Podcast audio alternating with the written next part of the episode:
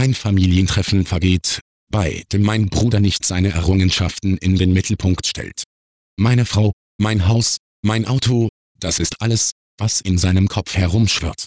Er hat mich noch nie gefragt, Bruder, wie geht es dir? Oder überhaupt Interesse für mich gezeigt. Es ist nicht so, dass ich neidisch bin auf seine Luxuskarosse oder sein Nobelhäuschen, aber sein, ich habe es geschafft, Verhalten, bringt mich auf die Palme. Letzten Sommer war wieder einmal seine Dreijahresfrist vergangen und ein neuer Schlitten mit allem Schnickschnack und blendenden Spoilern stand in seiner Einfahrt. Ich konnte die Sätze quasi schon hören, die mich bald überrollen würden, inklusive mitleidiger Blicke auf meinen Kleinwagen natürlich.